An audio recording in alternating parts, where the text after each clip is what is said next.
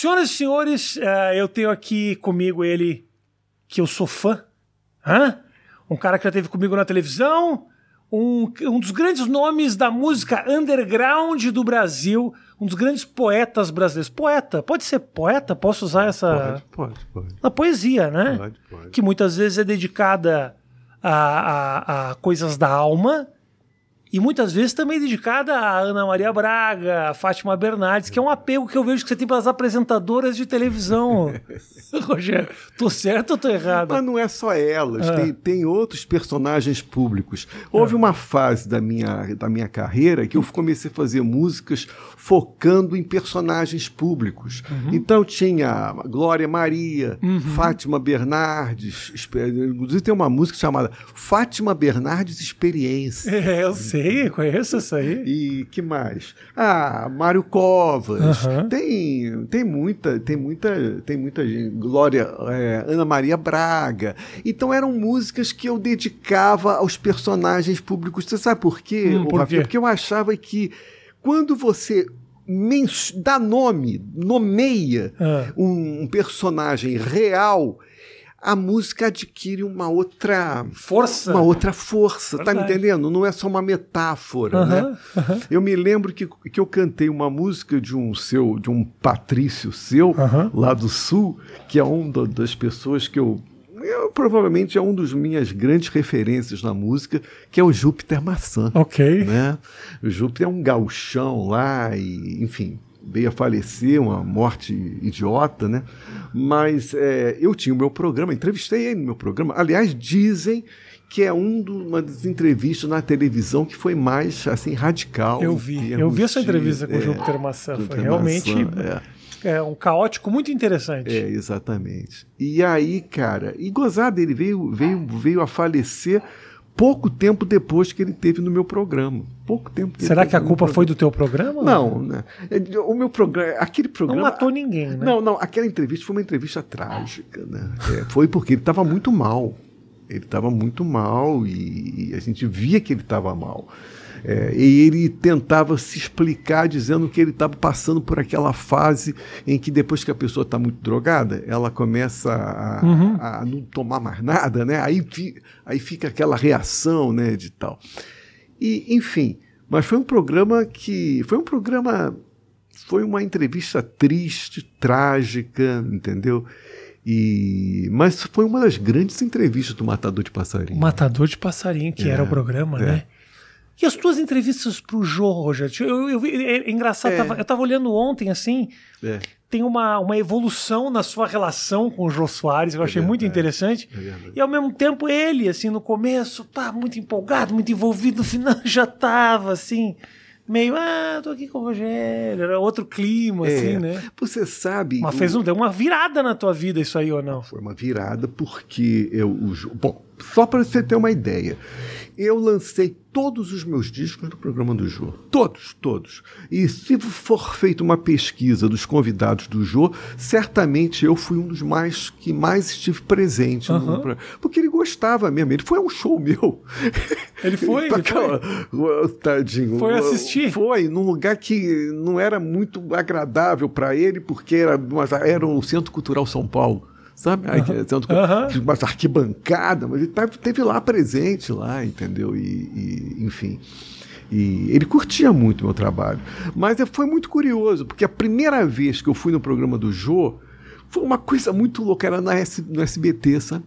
E o programa, cara, ele a entrevista foi uma entrevista tensa, porque eu era uma pessoa absolutamente desconhecida, sabe? E o jogo, uma pessoa muito desconhecida, o jogo não enfim. Não dá muita moral. Não, dava muita moral, sacou, cara? E eu entrei, papi, entrei, como, como eu entrei na música, eu entrei para chutar, sabe, cara? para chutar. E eu não tive, não tive pena. Eu me lembro que na época o Senna tinha falecido há pouco tempo, né? E a, a população brasileira ainda estava muito, né, assim, pes, pe, pe, pesarosa pela morte dele. E eu me entrei, um peão das multinacionais, né? Caralho, e fui vaiado, cara. Jura? Fui vaiado pela plateia. Quando eu recebi aquela vaia da plateia ah. e percebi que ele ficou puto comigo, porque ele é, certamente era muito amigo do, da família, né, do Senna e tal. Mas o que, que foi? Era, era música ou algo que você disse? Não, eu falei que o, o Senna era um. Você falou que ele era, era um peão das peão multinacionais, não tinha importância nenhuma. Qual vai ser o próximo herói? Né? vai ser Romário? Qual vai ser o próximo herói nacional? Vai ser Romário? É na época pessoas... do Romário. Tá? E as pessoas? As pessoas não gostaram, não, ficaram não. puta. Ali, quando, o Rafinha, quando eu vi ah. a postura do Jô, eu falei, fudeu, não vou voltar nunca mais. Foi a primeira vez, não volto nunca mais. Porque eu percebi que eu fui, sabe, não, não fui bem recebido pelas coisas que eu disse ali. Ah. Cara, o que virou foi quando comecei a dar as minhas palhinhas nas músicas. Ah. E aí o público gostou, o público ria e ele gostou também. Ali foi uma virada sensacional. Terminada a entrevista, eu falei: eu vou estar sempre aqui, porque eu consegui conquistar ele. Depois de um momento tortuoso uhum. ali, eu consegui virar o jogo. E depois fui em todos os discos que eu lancei eu, eu, eu fui no jogo e... Imagina se fosse uma entrevista curta e você não tivesse tempo para virar o jogo. É. Você teria saído no Ayrton Senna. Perfeito. Obrigado, a gente é. volta depois. É. Então. Não, se eu não tivesse cantado as músicas, porque ele pedia, então dá uma palhinha dessa música. Eu tinha, eu tinha acabado de lançar um disco, uhum. né? E aí as pessoas começaram a gostar das músicas. Isso é muito interessante. Você sente que você vai virando o jogo, não pelo que você disse, mas pela ah. música, né? Cara? Ô, Matheus, sabe o que eu pedi pra você? Separa no teu celular aí o trecho da, da entrevista do, do Diogo Defante. Eu quero mostrar a música do Diogo pro Deixa, deixa preparado que no final do programa eu, eu, vou mostrar. Amigo meu que lançou uma música que eu acho que tem. Eu muita... conheço. Você conhece o Diogo? Eu conheço porque eu vi a entrevista. Você viu? Eu vi a entrevista. Você viu a música? O que, que você achou da música? Achei. Eu, eu, eu inclusive, comentei isso nas minhas redes sociais ah. e houve uma óptica repercussão. Eu achei a música horrorosa, horrorosa é. horrível. É. E, e, dizer que aquela música tem a ver com o Rogério Skylab achei. é porque o cara não conhece nada de Rogério Skylab, nada. E, e, ele respondeu, ele me respondeu. E ele falou: É, Rogério, eu, eu, eu, eu sempre tive o fascínio de, de ser engraçado. Porque eu falei: o cara quer ser engraçado, é a pior coisa quando um cara quer é. ser engraçado, é horrível. eu me meti é um pau, é entendeu? Verdade. E ele me respondeu. E o público, do, porque o público dele é grande, né? É um público grande. Ah. Também foi pra cima de mim e começou a falar: Skylab, você tem a cara do dedo. Porque eu fiquei puto, porque era uma música ah. entre do padeiro, do órgão Eu ia mostrar, ia ser pior ainda. Pois é. E aí várias pessoas é. É, é, entravam, eram fãs dele, diziam: essa música é a cara do Skylab. Aí eu, eu começo um post dizendo: meu, meu amigo, se você escuta uma música e diz que é cara do Skylab, pode estar tá certo, é cilada, sai fora, porque não tem nada a ver. Pô, eu achei que você ia se sentir muito homenageado, você se sentiu diminuído. Nossa, totalmente, cara. Aquela música é horrorosa, porra. E não, e não é por nada, não, porque eu, por exemplo, é. ô Rafinha, eu não tenho nada contra a questão é, do vício da pornografia. Eu, eu mesmo, nas noites das minhas madrugadas, eu adoro ver pau. Eu adoro ver Nossa, diversos também. paus masculinos. Eu gosto muito. Eu acho o pau uma coisa maravilhosa. Eu acho o pau muito bonito. Mas que tipo eu acho de pau, pau exatamente? Todos os tipos, todos. mais variados. Isso que é bacana, oh, né? Pau de né, pau grande, pau pequeno, pau torto, uhum. pau pequeno e ereto. Eu gosto de ver pau. Então, quando ele fez essa música, negócio do, do padeiro, do uhum. pão, que parecia um pau, cada pau. É, é, mas, o, agora, a questão é a seguinte: o fato de eu gostar de pau e ter esse vício, uhum. e eu ah. tenho milhões de vícios, isso não quer dizer que eu vou fazer qualquer música, né, mas cara? O seu, o, o... Eu não vou fazer qualquer música, o né? Seu vício, a minha música tem uma relação com a poesia, claro, né, cara? Com certeza. Eu não tenho dúvida. Né? Eu acho que isso é eu, por, eu, por exemplo, tenho uma música que, se chama Bucetinha de Cocô. Oh, interessante. É, é uma música linda. O que que, o que que é a bucetinha de cocô? A bucetinha de cocô é justamente, eu falo da, do travesti, que para mim a, a travesti ah. é a personagem mais interessante do século XXI, é a pessoa mais contemporânea. Acho que cheguei a falar isso no teu programa, ah. já falei no Danilo várias vezes isso. A personagem mais contemporânea do século XXI é a, a, travesti.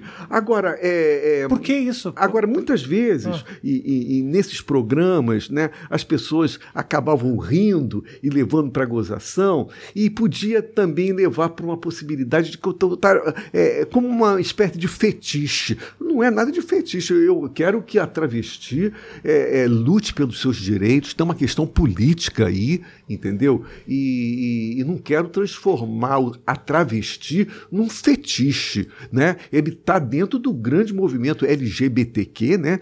E mais, né? E, e, quero que ele, ele é uma, é uma questão política e ele tem que lutar pelos seus direitos, né? Mas os programas de humor, de entrevista, acabavam puxando para uma coisa engraçada, do fetiche, da sacanagem, entendeu? E é isso que eu não quero embarcar. Eu não quero embarcar nisso. Mas não tem problema você ver o travesti como um ser sexual? Sim, Você acha sim. que é um problema? Não, hein? problema nenhum. E eu vejo. E ah, eu então. vejo. E eu vejo. Agora, é, é, é, muitas pessoas levam para gozação, porque nessa gozação existe aí toda uma jocosidade. Toda uma jocosidade. E aí eu percebo que existe uma um, um preconceito velado aí, uhum. sacou, cara? Entendi. E é isso que eu quero dizer. É, é, o que eu queria, o, o que eu queria dizer é o seguinte: eu acho que a gente pode juntar essas duas coisas: a luta política, né?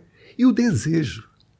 Entendeu? Completamente. E o desejo, entendeu? É. Porque muitas vezes acontece isso. Você vê uma pessoa falando politicamente, um senador, um deputado falando politicamente, mas a gente vê que é uma questão política para surfar na onda. Distante. Não tem uma questão do desejo aí. É. Você está me entendendo o que eu quero dizer? Então, para mim, eu quero juntar essas duas coisas: a questão da política, não é? E a questão do desejo. Vamos. Eu, eu, assunto da pornografia. O que, que, tem? Eu acho a pornografia muito, um universo muito interessante. Tem um lado onde as pessoas veem a pornografia como um ambiente extremamente machista, é opressor. E é mesmo. Né? E é mesmo. Do outro lado, uh, existe um, um, um, um, olhar também que fala, porra, a mulher faz o que ela quiser com o corpo dela, inclusive ganhar dinheiro filmando suas transas. E isso também é, um, é libertador, também é feminista. Exato. Onde você fica nesse, nessa divisão? Ou é. você vê a pornografia como algo mais fugaz e algo mais ligado ao desejo rápido e à satisfação sexual? É. Tá ligado a isso. Tá, né? Tá ligado a isso. tá. tá ligado a isso. Tá ligado a punheta. Punheta. Tá ligado. É, é, mas é evidente que tá ligado também ao desejo sabe? E, e, e, a minha música, hum. ela é produzida sob o signo do desejo, do tesão, sabe? Eu não poderia. Por exemplo, é, a, a, música que eu. É, é, justamente por, por, toda essa minha relação com o desejo do, do trans.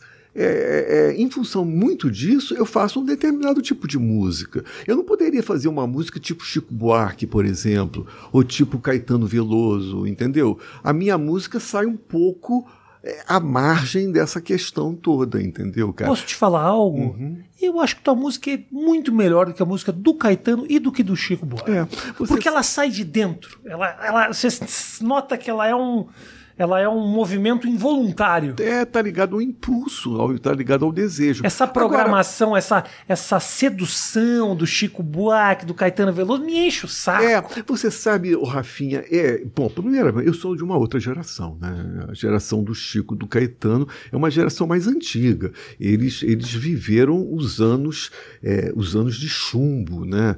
68, 69. Então a música dele, a música deles, é, querendo ou não, o Caetano até lutava um pouco contra isso, mas acaba caindo numa questão geracional. E, e as, a, música, a música deles é uma música extremamente política. E nem poderia deixar de ser. É uma questão de geração. A minha não, a minha eu venho de uma outra geração. Né? A minha música, evidentemente, que margeia a política, mas não é só isso, sabe? Margeia uma porção de coisa, margeia a contradição, eu valorizo a contradição. A contradição é uma das coisas mais maravilhosas que existe, entendeu? É, se você mesmo verificar a minha obra, você vai ver. Bom, eu, eu sou um dos caras que tem uma obra mais extensa da música brasileira. Outro dia eu estava entrevistando, algum tempos atrás, eu estava entrevistando o Agnaldo Timóteo no programa Matador de Passarinho, uhum. e eu perguntei, Agnaldo, quantos discos você tem? E ele falou todo orgulhoso, eu tenho 21 discos, todo, sabe assim, eu fiquei quieto, falei comigo, eu falei para mim, eu tenho mais, eu tenho mais. Mas, mas é, é isso, porque é, é, ele vem de uma época enfim, ele fazia disco com a indústria. Isso é uma outra característica minha. Eu, não, eu nunca fui ligado à indústria. E na época do Agnaldo, para fazer um disco, você precisava estar tá numa da, máquina. Da você, perfeito, você perfeito. é um cara mais ligado à tecnologia. Exatamente. É, é. você tem condições de produzir é. uma obra de eu maneira diria, muito mais simples. Eu diria que os meus três primeiros discos ainda pegou a época. Eu peguei a época da virada, né? É, é a época da mudança. Mas é, os meus três primeiros discos ainda era importante ter uma indústria atrás de você, saca? É, era muito importante. Ô, ô, Rafinha, você não imagina ah. a importância da indústria fonográfica. Acho que as pessoas não percebem isso. Cara, por exemplo, eu vou, vou, eu vou, você falou do Chico do Caetano. Eu quero dizer, antes de tudo, para ficar bem claro, eu valorizo demais o Chico Caetano. Eu bebi na fonte deles, tem mó. Jamais vou criticar Chico e Caetano. Eu tenho mó. Eu tenho, uma, uma, eu tenho assim, o maior respeito pelo trabalho do Chico Caetano. Okay. Eu só não faço parte da geração deles, da estética dele. Minha estética é outra. Mas eu tenho o maior, o maior respeito e tal. Né? Mas é. Qual é a sua estética? Como você definiria? Minha estética é uma estética da violência, saca? É uma estética da contradição, é, é do politicamente incorreto, sabe? Sabendo, e você deve saber muito bem como humorista, que há uma. Eu sempre falo isso, sabe? Para mim é importante, você tem que ouvir isso também. Há uma linha tênue que separa o politicamente incorreto do antiético. Né? Eu acho que vocês, humoristas, têm que ter muito lúcido essa diferença na cabeça de vocês. Ela não é tão clara assim. É, né? porque é uma linha tênue, entendeu? É, eu já vi alguns humoristas embarcar num numa uma espécie de humilhação às vezes, sabe? Uhum. Que, que não tem nada a ver, é antiético. Eu acho que eu sou a favor do politicamente incorreto, mas é, é, tem uma linha tênue que separa o politicamente incorreto do antiético. Se você entra no antiético, fudeu. Ninguém vai cair em cima de você e você vai até responder processo. Né? É, é, é, o antiético é uma coisa muito. E o humor brasileiro, muitas vezes, caiu nessa cilada. Caiu nessa cilada dessa de não enxergar essa linha que separa o politicamente incorreto, ao qual eu sou ligado, entendeu? Eu, eu sou ligado ao político, a, a, imagens é, fortes, a imagens. É, é, e que, na verdade, tem muito a ver com a vanguarda. Tem um autor que eu tenho lido muito ultimamente. Vou te pedir só para vir mais um pouquinho para cá. Última, última, um autor que eu tenho lido muito ultimamente, que é o Georges Bataille, um escritor francês é, dos anos final dos anos 20, né, início dos anos 30, que o trabalho dele era da transgressão. Essa palavra é muito importante, a questão da transgressão. A transgressão é muito importante. E, ima e imagens que é, é, orgânicas, que, né, que não é o estético, não é o belo estético, muito pelo contrário, sabe? É uma, é uma coisa que produz mal-estar, inclusive. Uhum, uhum. E ele estava muito. É, exatamente. Ele é um cara que eu valorizo muito, eu estudo muito ele. E a minha estética está ligado mais a isso, entendeu, cara? Quando você falou ali sobre. Às vezes eu estou falando sobre a figura ou sobre a pornografia uhum. e as pessoas riem e não era nem meu interesse fazer rir. Quando isso acontece, uhum. você fica desconfortável porque você é um cara naturalmente engraçado. É, então, assim, eu vejo muita entrevista que é. você tá falando algo sério e as pessoas estão rindo. É. Isso te incomoda? Não, eu vou te falar uma coisa. Não, incomoda nada. Que isso? Agora, por exemplo, vamos, vamos supor, vamos ver, veja, veja uma diferença. Hum. Vamos pegar um programa é, de humor, né? Vamos pegar um Caceta e Planeta, que tá. fez muito sucesso depois que decaiu Sim. e tal. Tá. Você via, eles até faziam música. Você reparava que a intenção deles era a intenção de humor. Você percebe. Quando você está. O Defante, por exemplo, que veio aqui, é, ele pode querer criar um, uma sensação de. Pô, o que, que esse cara quer? O que, que é isso? Mas no fundo, no fundo, a gente sabe, a, a relação dele é com humor. A minha relação não tem nenhuma relação com humor. Tá me entendendo? A minha relação é outra. Aí é o seguinte: você vai ver uma peça do Nelson Rodrigues, tá. Sete Gatinhos, ou A Falecida. Cara, tu vai rir pra caralho. Agora eu vou te perguntar: a intenção do Nelson Rodrigues foi fazer você rir? Evidente que não você vai rir pela força do estilo do, do, Nelson Rodrigues, a força da expressão dele que te leva ao riso e tal. Mas o fundo não é o humor. Você está me entendendo? Uhum. Então, o espectador, ele, ele, ele, ele, ele tem que saber distinguir exatamente quando você começa a falar, qual é o que, que você quer, cara. Qual é a tua intenção. A tua intenção de. O meu trabalho não tem intenção de humor. Agora, como você falou, é a força do estilo, da expressão, da maneira de falar e tal. É. Agora, se a pessoa ri, tô pouco me lixando, entendeu? Agora, não é a minha intenção. Você entendeu? não vai fazer força para que essa pessoa não, ria. De forma nenhuma. Mas ela acontece. É, natural. E é bom isso, né? É. Porque o riso é leve, mesmo que Agora, não... para você que é humorista, deve ser ah. terrível, né? Porque a expectativa. A expectativa, a expectativa cara. É você é tem que. Porque senão fudeu, né, meu amigo? A expectativa é triste. Senão é fudeu, né, meu amigo? Mas eu caguei é. pra expectativa. É. Eu caguei. Eu, eu. No meu dia a dia. Não tenho absolutamente nenhuma graça. No meu trabalho, muitas vezes também não. Mas Porra, me dá preguiça. Na verdade, na verdade, quando eu sinto que há uma expectativa de eu ser engraçado, aí é que aí eu não que é sou pior. mesmo. Aí que é pior. É. Não, aí é que eu não sou mesmo, aí é que eu não tenho vontade é nenhuma. Aí que o riso da pessoa me incomoda. Exato. É a expectativa Isso. terrível. Cara. A expectativa me destrói. É. Então, assim, mas é inevitável que ela aconteça, porque a pessoa. Não, a tua, o teu programa, o teu trabalho é esse, cara. Entendeu? Entendeu? Eu não posso. O trabalho é esse. O, é, é, é, é, difícil isso, né? Porque muitas vezes você, você é um cara que faz, sobe no palco, canta. Não necessariamente você tá nos seus melhores dias. Ah, também. Quando você tá isso é fazendo o seu trabalho. É. E no humor é foda, porque assim, já aconteceu de eu quebrar, de, brigar assim, aos berros com a minha namorada ou com a minha mulher. E, senhoras e senhores, Rafinha Bastos. Aí você tem que estar tá lá em cima fazendo. É, é, engraçado, eu conheci você no CQC. E eu assistia muito o CQC, na época. Agora, o que aconteceu com o CQC foi a história de. Da, da, faz parte da história dos programas brasileiros. Vai, entrar, vai ter chegar um determinado momento que vai entrar em decadência. Não tem. Ainda se for humor, então. É. Né, se for humor. O, o próprio Chico Anísio, com a escolinha do professor Raimundo, eu me lembro na época que eu vivia. Ih, cara, um saco isso.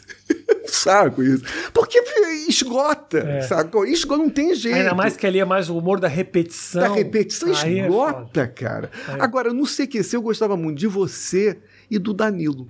Eram as duas figuras que eu gostava. Do careca eu não gostava muito, achava meio. E, e, e, e, o, e outro ao lado lá também. É. O outro, é, para fazer tipo, é, é, é maravilhoso. personagem. Personagem é maravilhoso. Mas aquelas coisas. Então o que eu gostava era de você na tua agressividade, que eu acho a agressividade é bem-vinda. Hum, e, e, o cinismo do Danilo. É. Né? Eu achava muito bom. Vocês dois, para mim, eram o que eu mais gostava. É, e o programa ele conseguiu uh, tirar, né? Explorar e vender como, ó, esse cara é o cara agressivo, esse é, cara é. é. o cara cínico, esse aqui é o conquistador, é, é o mais bonitinho. Então, então o programa ele ele elevava Mas não, muito... não tenha dúvida que foram vocês dois que atraíram. Não tenho dúvida obrigado, quanto a querido. isso. Não tenho obrigado. dúvida quanto a isso. Ô, Rogério, me fala uma coisa. O que, que faz uma música ser boa? Você fala, é. essa música é boa. É, isso. O que, é, que faz uma música é ser boa? É, isso é muito. Isso é, isso é uma pergunta muito boa. Puta que pariu. Essa pergunta é boa, porque depende muito, cara.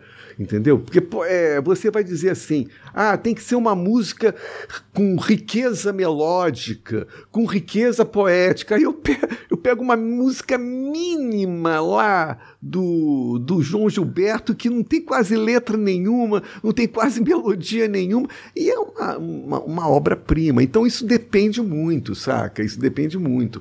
Eu acho que o que define a, a, uma grande canção é ela instaurar um espaço novo, uma coisa que não existia que te pega de. pega de. Porra, isso eu nunca ouvi. Você é lembra de ter essa sensação? Ah, várias vezes. Escutando o quê? Vários, todos. Chico Caetano, em vários momentos. É, o próprio Júpiter. Eu considero o teu, o teu colega Júpiter gaúcho, Maçã. Júpiter Maçã. Eu vou, ser, eu vou fazer uma declaração aqui.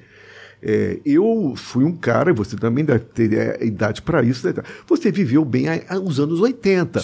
O, a, a geração B-Rock, não é? Uhum. Você ligava o rádio, estava tocando Paralama, era um mestring, né? Se hoje o mestring é o sertanejo universitário, uhum. nos anos 80 o mestring era o rock brasileiro. Titãs. Titãs e tal. Capital, pois eu te Paralama. digo, pois eu te digo. E evidentemente que eles estavam ligados à indústria. Uhum. Eu te digo que para mim o maior rockman brasileiro não foi Arnaldo Antunes, não foi Herbert Viana, não foi Renato Russo, não foi Capital Inicial, muito menos, nada disso. O grande, o grande rockman brasileiro se chama Júpiter Maçã.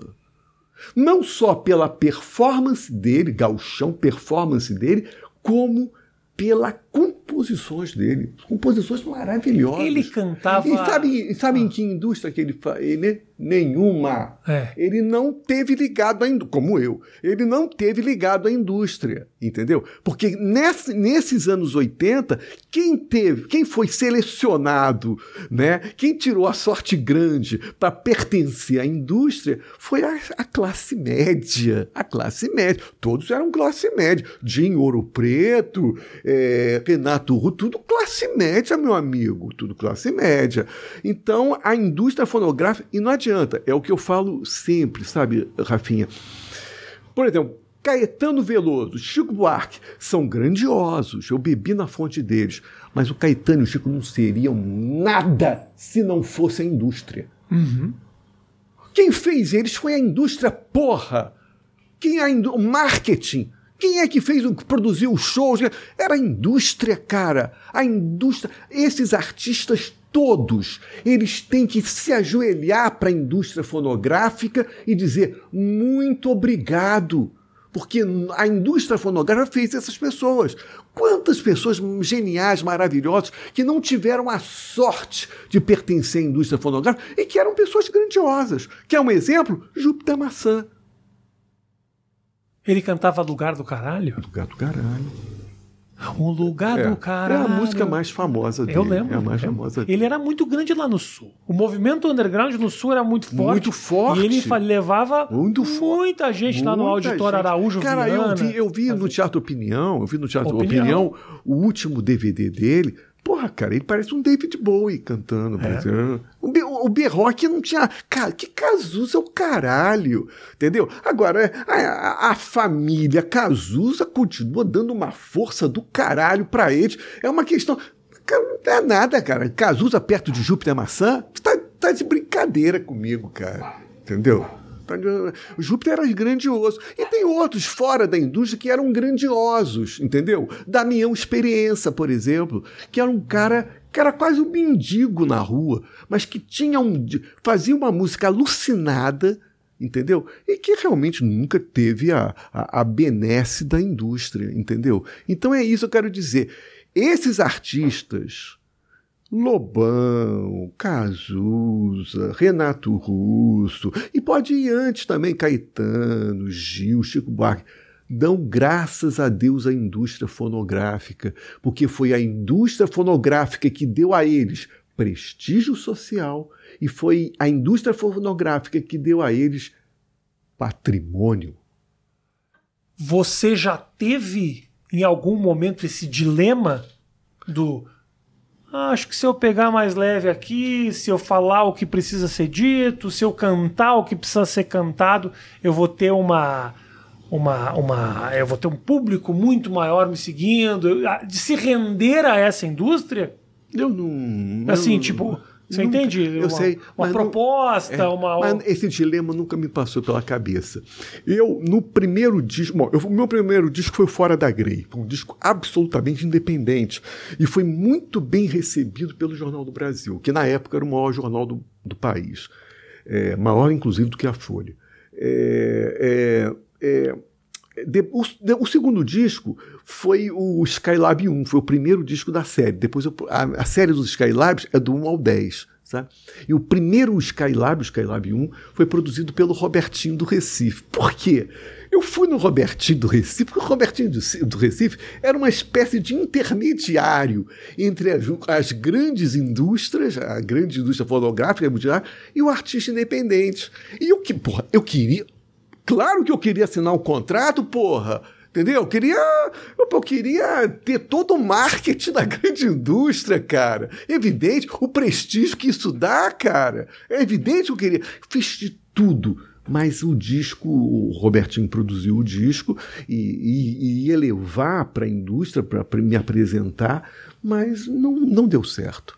Então, o meu trabalho. Então, é, é muito. É, nunca vou entrar numa de dizer, eu não quis fazer parte. Não, não queria fazer parte da indústria. Quando eu vi que o Skylab 1 não deu certo, fiz o Skylab 2 também não deu certo, meu amigo, a partir do Skylab 3, falei, o meu, negócio é esse, a, o meu karma vai ser esse. Uhum. É, é, é, caminhar com as minhas próprias pernas. Okay. É produzir a minha música queiram ou não queiram, gostem ou não gostem, essa vai ser a minha música. E aí não tem esse dilema de vou, vou diminuir, vou, vou, abrandar aqui, uhum. vou abrandar. Não tem esse dilema. Eu fiz o que eu quis fazer, entendeu? Isso é do caralho, né? Porra, o cara poder fazer absolutamente o que ele quiser é. sem nenhuma. É. Sem nenhuma uma monitoria. É, Porra, isso é. aí é maravilhoso. E você sabe, Rafinha, foram 30 anos ininterruptos né? porque eu sou velho, né? Foram 30 anos ininterruptos produzindo discos. Não é produzi... velho, você é antigo, é diferente. eu, eu, eu, eu, produzi disco quase anualmente, cara. Cada ano eu tinha um disco diferente com músicas inéditas. Meu trabalho é autoral, né? Com músicas inéditas, né? Então, cara, é por isso que eu digo que a minha discografia é extensa, é grande, entendeu, cara? Não tem nenhum artista independente que tenha a minha discografia. Como é que é a cena independente hoje no, no país? Tem coisa legal? Não, Se você acompanha? A, a, cena independente. Existe isso? A, não, não existe, Rafinha, porque a cena independente se tornou a cena oficial. É. Né? Quem, quem são os, os, os monstros, os ETs hoje? Na minha época, o ET, é, quando eu comecei, o ET era o artista independente. Hoje o ET é a Ivete Sangalo. não, é, não é isso? Hoje os ETs são esses caras que ainda têm uma gravadora, que tem um, um ainda uma, né, um, uma, vários shows pelo país, que ganha muito dinheiro, que faz é, é, publicidade. Esses são os ETs, porque são minoria absoluta. Hoje o que move a música brasileira é, é, é a produção independente, cara. É a produção independente. Né? Agora, o que aconteceu é que hoje em dia o sertanejo, inter, o sertanejo universitário, em função do agronegócio, porque é uma relação profunda entre o sertanejo universitário e o agronegócio, né? É, eles é, é a música que mais tem recebido é, assim patrocínio, dinheiro e tal, né? É, é muito é muito é, ilusório você falar assim, mas o povo gosta. Não, o povo é manipulado. Não Porra, tenha dúvida. Quantidade não tem negócio de dizer, ah, o, povo, o, povo, o povo gosta do sertanejo universal. Conversa fiada. Quantidade isso é de vezes o cara se pega cantando músicas que ele não gosta. Não, é muito comum é, isso. o cara tá comum. cantando música e fala, que eu tô cantando essa música, eu nem gosto. É a indústria. Aliás, eu quero dizer o seguinte, a característica da indústria cultural é a manipulação. Essa é a característica da indústria cultural. Adorno, grande filósofo alemão, falava justamente isso. A característica da indústria cultural é manipular o gosto do público. Entendeu? Isso vem desde a época do nazismo. é a manipulação é a lavagem cerebral. Isso aí é um processo que o. o como é? O, Hitler? Não, o outro que fazia publicidade do Hitler, que era o maior. Ah, é o maior Goebbels. O Goebbels. Esse daí é o craque nisso, é. na questão da manipulação da lavagem cerebral. Mas por melhor que o Goebbels fosse, eu acho que ele não conseguiria fazer os alemães engolirem o sertanejo universitário. Os alemães poderiam engolir qualquer coisa, mas eu acho que o Michel Teló, eles não. Eu acho que ele é muito difícil. Mas eu entendo, é a, a força da publicidade, da propaganda. Não tem a ver com qualidade, né? Então, você sabe, cara, tem um filósofo alemão que eu gosto muito, Walter Benjamin, que analisando a, a indústria Hollywood, de Hollywood, a indústria cinematográfica, ele fala com muita clareza. A estratégia da, da, da indústria de Hollywood é, era a mesma estratégia do fascismo. Tem uma, quer dizer, ele fazendo uma relação entre o fascismo e a indústria cultural. Não tem, tem muita diferença, não. Tem um documentário é, sobre uma Olimpíada. Olimpíada na Alemanha, né? Acho que tem quase certeza que foi na Alemanha. Um documentário sobre as Olimpíadas. Uhum. No momento que Hitler, é, a propagandista do Hitler, é. que eu realmente não me lembro o nome, que é uma, uma documentarista que é, criou um formato incrível. É, é, ela consegue ela filmar mesmo. a Olimpíada de uma forma hollywoodiana e assim vender os preceitos do nazismo Exatamente. e propagar todas aquelas, aquelas ideias tudo, através dos planos e contraplanos Isso, hollywoodianos. Da forma, exatamente, a né? forma, a forma a forma, a maneira de filmar, perfeito. É exatamente isso. Grande Skylab, me fala o que, que você quer da sua vida nesse momento. Você está com quantos anos? Eu estou com 64 anos. Você ainda é muito jovem. Mas o, o, o, você conquistou uma multidão de seguidores da indústria, da, da, da fazendo as coisas da tua forma. É, você ainda gosta de escrever, ainda gosta de lançar teu, teus projetos, esse é a, teu, a teu, tua parada. Não, mas só vou, só vou parar de fazer isso quando eu morrer. Né? É, atualmente eu tô, tô é, mergulhado no novo projeto, que é a trilogia do Cosmos. Né? E para mim é o meu projeto mais ousado em termos de, de discografia, sabe? E com várias pessoas bacanas que estão trabalhando comigo. E, e, bom, eu não sou um cara artista de clipe. Não. não sou um artista de clipe. Você sabe que mas já clipe... teve, mas tem. Já tive alguns clipes e tal, mas eu não sou. Porque você sabe que o clipe é muito importante para a música de hoje. É uma forma de, né, de conectar. De conectar. Eu sou um artista de poucos clipes, eu não tenho muitos clipes. Né? E então o meu projeto sempre foi produção de disco. Entendeu? Eu tô, eu tô mergulhado agora na trilogia do Cosmos, né? Que esse é um, para mim, um projeto mais ousado que eu tô. Por, por quê?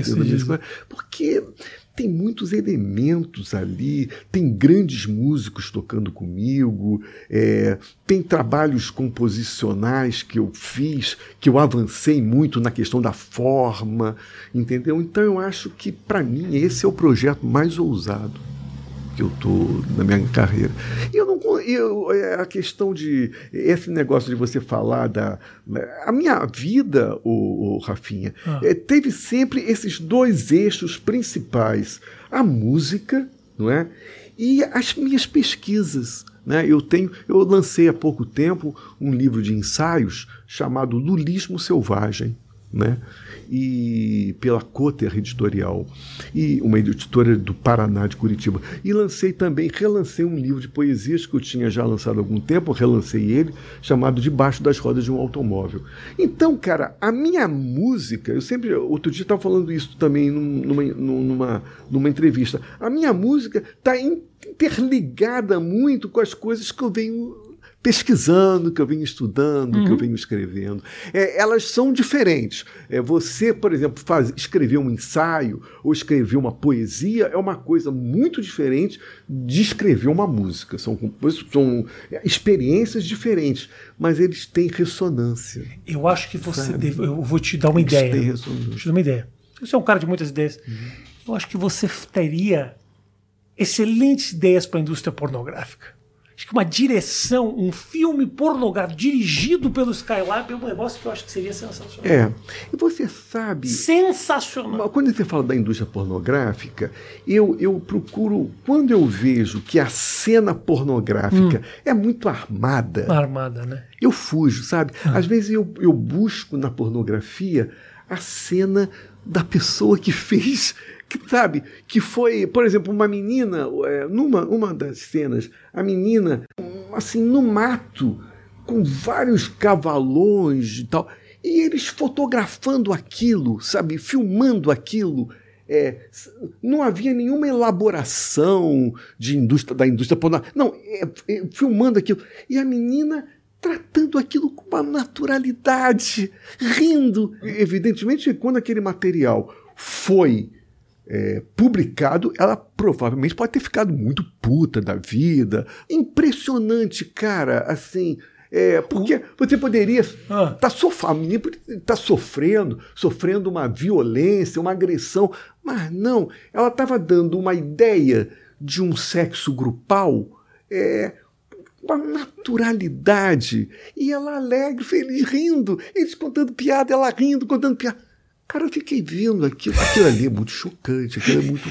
É mais chocante do que se tivesse sofrimento.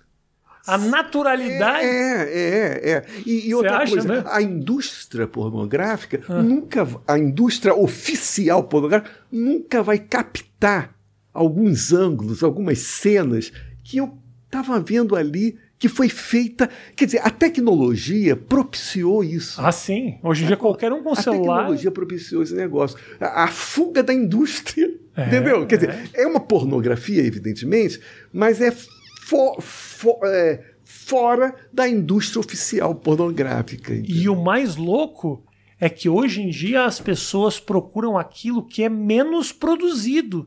Então, realmente a tecnologia driblou completamente a indústria, porque um celular hoje faz algo muito mais interessante do que três câmeras, porque as pessoas querem aquilo que o cara filmou em casa, é, é. que o cara filmou com. É. Entendeu? Na é. rua. Você veja. É, é, sem o, muita produção. O que deve ser um horror para a polícia militar um celular. É. O celular acabando. Assim, o celular vai acabar com a polícia militar. Escreve isso que eu estou te falando. O celular vai acabar com a polícia militar. Por que você acha? Porque a polícia militar, você sabe, é um resquício da no... Quer dizer, ainda que tenha surgido muito antes, mas ela é um resquício, os seus desmandos da ditadura militar. Né? E, e isso é um, uma coisa que o Safatler, que é um filósofo paulistano, fala muito sobre essa questão. Né? Quer dizer, é, ainda que a nova república, a Constituição de 1988, né, a nova democracia, é, Ulisses Guimarães, está os grandes que criaram um novo espaço depois dos militares, né, ficaram resquícios dos militares. Ficaram resquícios porque nós não fizemos o que os argentinos e os chilenos fizeram.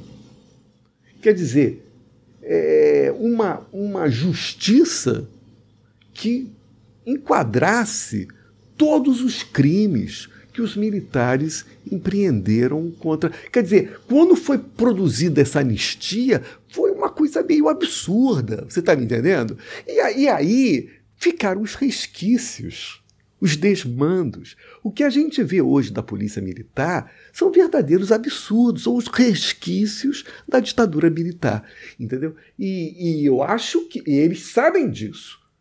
A polícia militar sabe disso. O celular vai foder com vocês. o celular vai foder com vocês.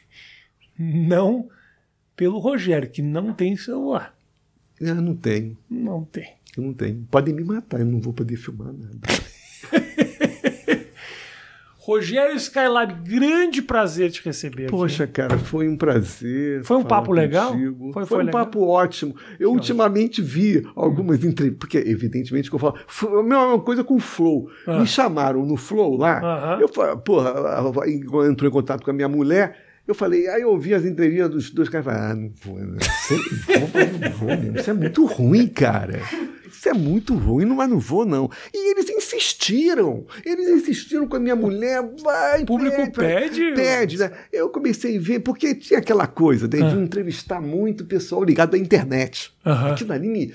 Sabe, eu, eu, eu nunca entrevistei ninguém no Mata dos eu nunca ah. entrevistei ninguém ligado à internet. Acho que a única pessoa que eu entrevistei ligada à internet foi o PC Siqueira. Mas o PC Siqueira pelo trabalho que ele fez na MTV. Uhum. Eu sempre falei para ele, as duas figuras seminais da MTV eram Thunderbird e PC Siqueira. Os dois eu tive no programa. É, o Thunder é muito legal. O Thunder é dois geniais. Também né? é Eles legal. revolucionaram a linguagem da uh -huh, televisão. Uh -huh, né? uh -huh. e, e, enfim, é, cara, eu não sei como te agradecer, mas aí o Flow me chamou, eu fui eu fui lá no. Bom, aí comecei a ver, entrevistavam muito pessoal ligado à internet. E pessoas absolutamente despolitizadas, sabe? Cara? Isso aí eu falei, pô, o que, que eu vou fazer ali? Mas ali me, me bateu uma coisa de um grande poeta piauiense que eu sempre gostei, que é uma das pessoas mais importantes na cultura brasileira, que é o Torquato Neto. O Torquato Neto viveu a ditadura militar brava, né? O Torquato dizia: nós da esquerda temos que ocupar todos os espaços.